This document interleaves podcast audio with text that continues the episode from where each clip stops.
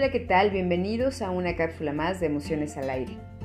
En esta ocasión hablaremos del tema Lo que piensan los otros de mí es lo que yo pienso de mí. ¿Por qué es esto así? Así que sin más preámbulos, comenzamos.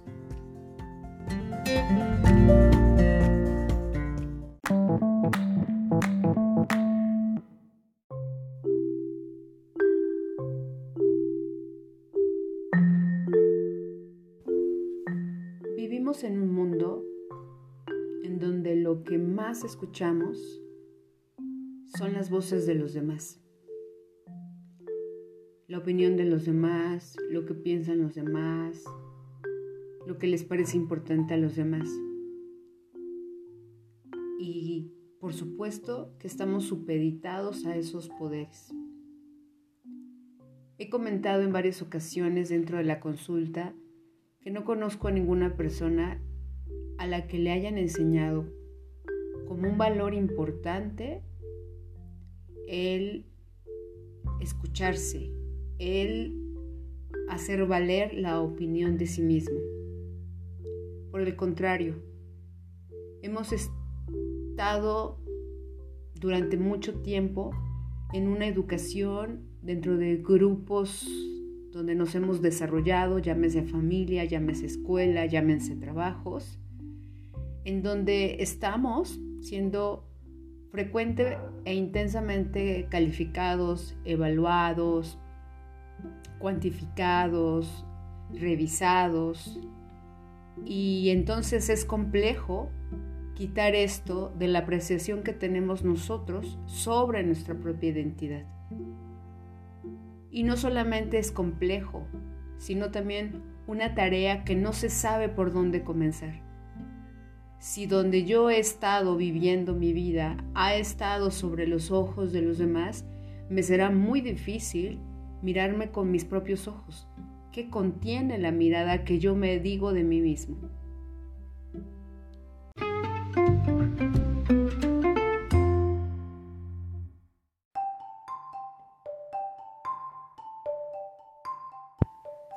Y entonces llegamos a una vida adulta donde ese hacer al que me he visto entrenado durante una larga temporada de mi vida, me molesta, me irrita, me lastima, me incomoda, me hace vivir una vida que no es la mía. Pero ¿cómo me lo quito? Si es lo que me han dicho todo el tiempo, que me mire en los ojos de los demás, que me haga a la vida de los demás. Y es cuando yo invito a la gente a pensar. Coloquen en su imaginación, por un lado, a unos entes, pónganle la cara que ustedes quieran, y estos entes tienen esas voces. Haz esto, no hagas aquello, estás haciendo lo que no se debe, deberías hacer esto, ¿Por qué no mejor intentas hacer esto? Esas voces que han estado acompañándolos durante un largo trecho de su vida y las cuales tienen tanto poder que a veces pensaríamos que estamos dominadas o dominados por esas voces. ¿Ya lo hicieron? Por otro lado, pongan a otros entes que estarían en contra de eso de lo que las otras voces han tratado de convencerles.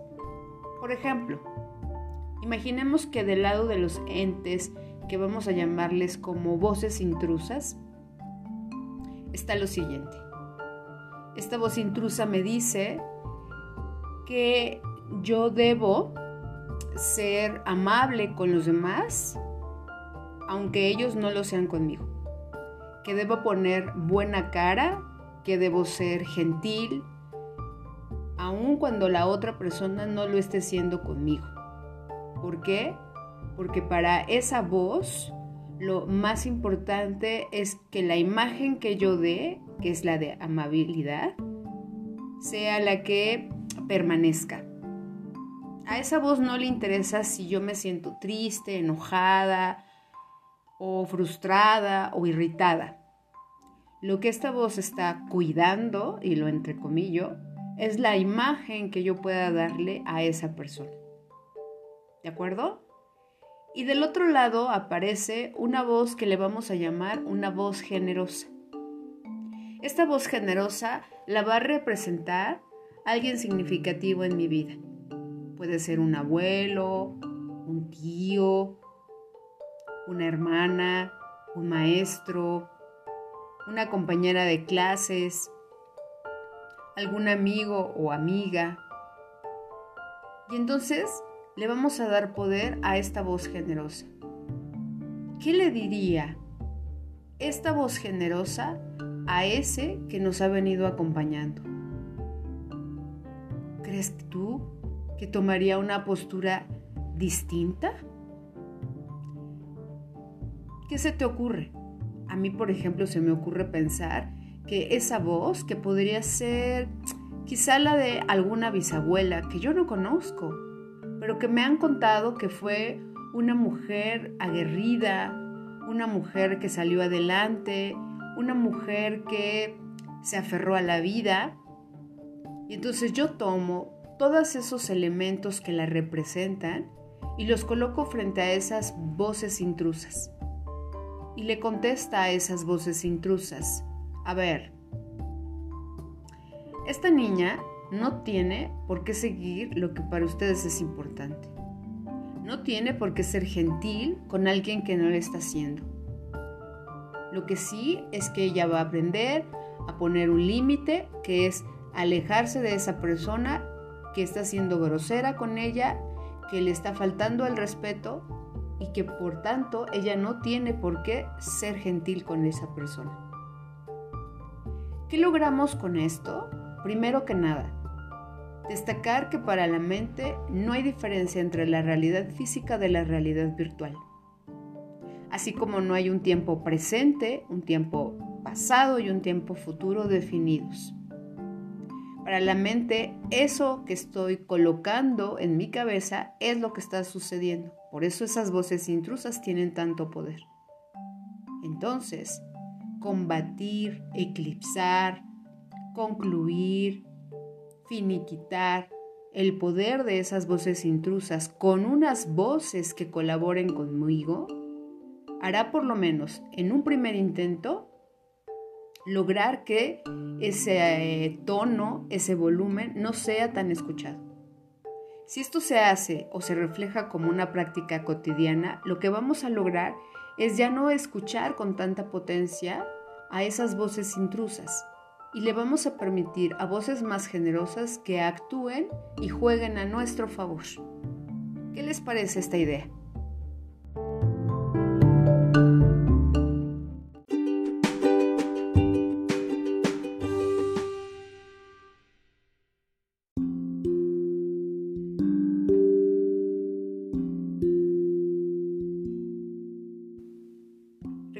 Algo importante. La existencia de estas voces intrusas en algún momento de nuestra vida tuvieron una intención, por así decirlo, buscando un beneficio para nosotros. En algún momento de nuestra vida pudo haber sido tan importante que esa persona nos mirara de cierta forma porque a lo mejor con esa mirada nos estaba cuidando, nos estaba reconociendo, que entonces entendimos que para poderlo lograr había que hacer o ser lo que esa persona significativa quería, deseaba, esperaba de nosotros. Pero si no actualizamos esa información, podemos seguir el resto de nuestra vida pensando que tenemos que ser, hacer o decir algo con lo que evidentemente no concordemos por lograr eso que pensamos que esa otra persona nos puede dar y que a lo mejor guarda un cierto parecido en sus actitudes, en sus conductas, en su importancia. Y quizá entonces lleguemos un tanto a confundirlo o confundirla con alguien significativo. Y es entonces cuando necesitamos ser muy observadores de nosotros mismos e identificar qué estoy haciendo para esta persona que ya en algún momento lo, he de haber hecho. Para entonces actualizarme y decirme que esta persona no es aquella persona. Y que entonces a lo mejor hurguemos, exploremos, ampliemos la mirada sobre esa acción porque a lo mejor está cuidando algo que todavía nos es importante. A lo mejor todavía necesitamos sentirnos atendidos, reconocidos, valorados, pero que si no nos damos cuenta podemos colocarnos en una posición muy expuesta como la de un infante cuando ya evidentemente no lo somos. Entonces, a veces hay que decirnos que eso que nos sucedió y eso que nos afectó tuvo una respuesta en su momento, pero que no necesariamente tiene que ser esa misma respuesta hoy en día. ¿Para qué haremos esto? Primero que nada, para desprendernos de eso que nos lleva constantemente a una historia de nuestra vida que, repito, pudo haber contribuido para algo que nos era importante, pero que en este momento de nuestra vida podemos tener otras herramientas para poderlo resolver, atender o solucionar. Eso por un lado. Y por otro lado, que en nuestra vida adulta es muy importante que aprendamos a encontrar resonancias en otras personas que pudieran ayudarnos a integrar eso que tanto necesitamos. Por ejemplo, en algún momento una persona que vino a la consulta notó que un personaje de una serie le era muy llamativo porque para él representaba esa fuerza que él, se decía a sí mismo, no tenía. Le gustaba cómo hablaba, cómo se paraba delante de su jefe, cómo lo retaba. Y él en algún momento me lo hizo saber. A mí me gustaría haber tenido un papá como él para que yo lo imitara. Y ahí estaba la solución. Cómo ayudarle a una persona a reconocer eso que ella misma está identificando en otras personas y que al vivir en un mundo de espejos podemos estar, por así decirlo, nublando alguna de nuestras habilidades y por eso las colocamos en otras personas. Aquí el asunto fue ayudarle a descubrir a la persona que eso que veía en el personaje también formaba parte del mismo. Pero claro, como no le habían enseñado a mirarse, por supuesto que no estaba bajo su registro. Una vez que lo pudo lograr, entonces él empezó a tener un mayor grado de confianza para tener la fuerza suficiente de enfrentar a su jefe y poderle decir todo aquello en lo que no estaba de acuerdo. Él pensaba, evidentemente alimentado por esas voces intrusas, que le iba a ir muy mal si no hacía lo que su jefe decía. Pero cuando descubrió que él tenía las habilidades suficientes para poder enfrentar de otra manera ese miedo que ya no correspondía a esa época de su vida, entonces pudo hacerlo. Y pudo contribuir, colaborar con la vida preferida donde esta persona quería estar. Por lo tanto, las herramientas que nos sirvieron en algún momento de nuestra vida no necesariamente tienen que seguir siendo utilizadas sobre todo si nos dañan, nos lastiman, nos incomodan, nos molestan. Ahí, en ese momento, hay que hacer una revisión de eso. ¿Por qué me molesta? ¿Qué me recuerda? ¿Es algo nuevo o ya tiene tiempo en mi vida? ¿Qué postura he tenido ante sus efectos? ¿Estoy de acuerdo con esa postura? Si no es así, ¿qué me gustaría hacer con eso? Y entonces apoyarme de otras voces generosas para que podamos combatir eso que nos está afectando nuestra vida. Es decir, restarle importancia a lo que puedan pensar de mí y colocar en primera instancia lo que yo pienso de mí y darle valor, honrar eso que yo pienso de mí, acompañado de voces más generosas, para que entonces estas voces intrusas no me hagan hacer algo con lo que yo ya no concuerde, desde una opinión hasta una acción o una decisión. Es una tarea ardua, es una tarea compleja y lleva tiempo. Pero de eso se trata, de trabajar por lograr estar en esa vida preferida que queremos.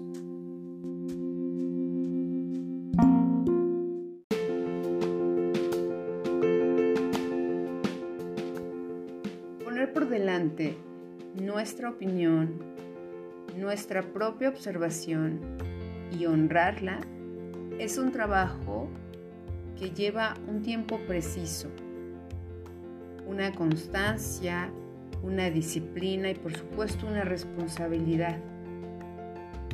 Porque como lo hemos escuchado, no es algo que forme parte de nuestros aprendizajes básicos emocionalmente hablando. Y que entonces hay que hacerlo por primera vez a nuestros 20, a nuestros 30, a nuestros 50, a nuestros 70 años o más pienso que nunca es tarde, que siempre puede haber esa oportunidad en la vida para ser lo que somos. Claro, esto por supuesto que va a llevar implícita la decepción de personas significativas, pero no de aquellas que están allá afuera, sino de esas personas significativas cuya representación está dentro de nosotros es a ellos a quienes no queremos decepcionar, pero que pasado un tiempo, un, momento también o un tiempo de adaptación para ellos, esos vínculos se renovarán. Quizá van a ser más auténticos, más sinceros, más libres y entonces fomentaremos relaciones más saludables en donde todos contribuyan con todos. Así que Recuerda, ponernos delante de nuestra vida es una tarea que lleva consigo una alta responsabilidad y que al mismo tiempo dará ese chance de libertad y de plenitud. Muchas gracias por haber escuchado esta cápsula y nos vemos en la siguiente. O mejor dicho, nos escuchamos en la siguiente. Hasta pronto.